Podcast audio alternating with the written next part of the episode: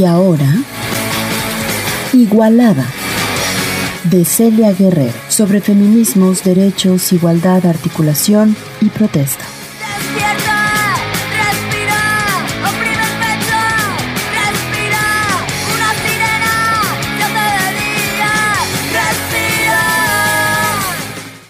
Una ruta colombiana guía.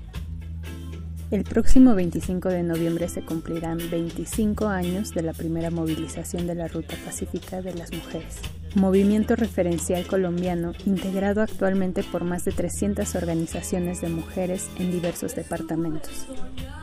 Aquella primera vez que se manifestaron, en 1996, tenían la intención de poner en evidencia, en palabras de Marina Gallego, coordinadora nacional de la organización, los impactos del conflicto armado en Colombia sobre sus vidas, algo que hasta ese momento ni era parte de la narrativa del conflicto ni se había investigado con suficiente seriedad.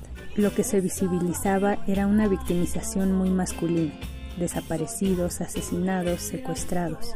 Por lo tanto, con las mujeres parecía que no pasara nada, mientras transcurrían todos estos hechos revictimizantes o heroicos por parte de los actores armados. Cuenta Marina del discurso social, político, mediático que prevalecía. En adelante y hasta la fecha, el trabajo de la ruta se convirtió en un referente importantísimo para la región, donde por desgracia se repiten, con sus diferencias, por supuesto, estrategias represivas y problemáticas sociopolíticas.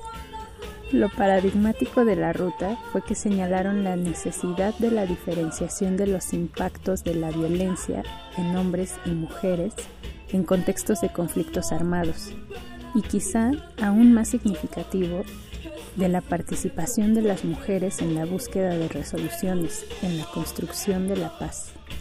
En 2009 comenzaron a recabar los testimonios de la Comisión de la Verdad de las Mujeres en años posteriores, se traduciría en un compilado de experiencias de las víctimas, de su participación en el conflicto, además de sus demandas y reivindicaciones. Para ello, Marina cuenta que hicieron una revisión de otras comisiones de la verdad, en búsqueda de alguna que hablara de temas específicos frente a las mujeres. Hallaron que en Perú y en Guatemala había habido algo todavía tímido, muy tímido y no había una comisión de la verdad de las mujeres nunca, en ningún país del mundo. La de Colombia sería la primera y sería un acto para recuperar su memoria, sin otra aspiración más que no se les borrara de la historia y quizá que al expresar sus experiencias existiera una especie de reparación simbólica. Sin embargo, sin preverlo, sus efectos irían más allá. En años posteriores, el ejercicio fue considerado en escenarios institucionales para incluir una perspectiva de género en las negociaciones de la paz.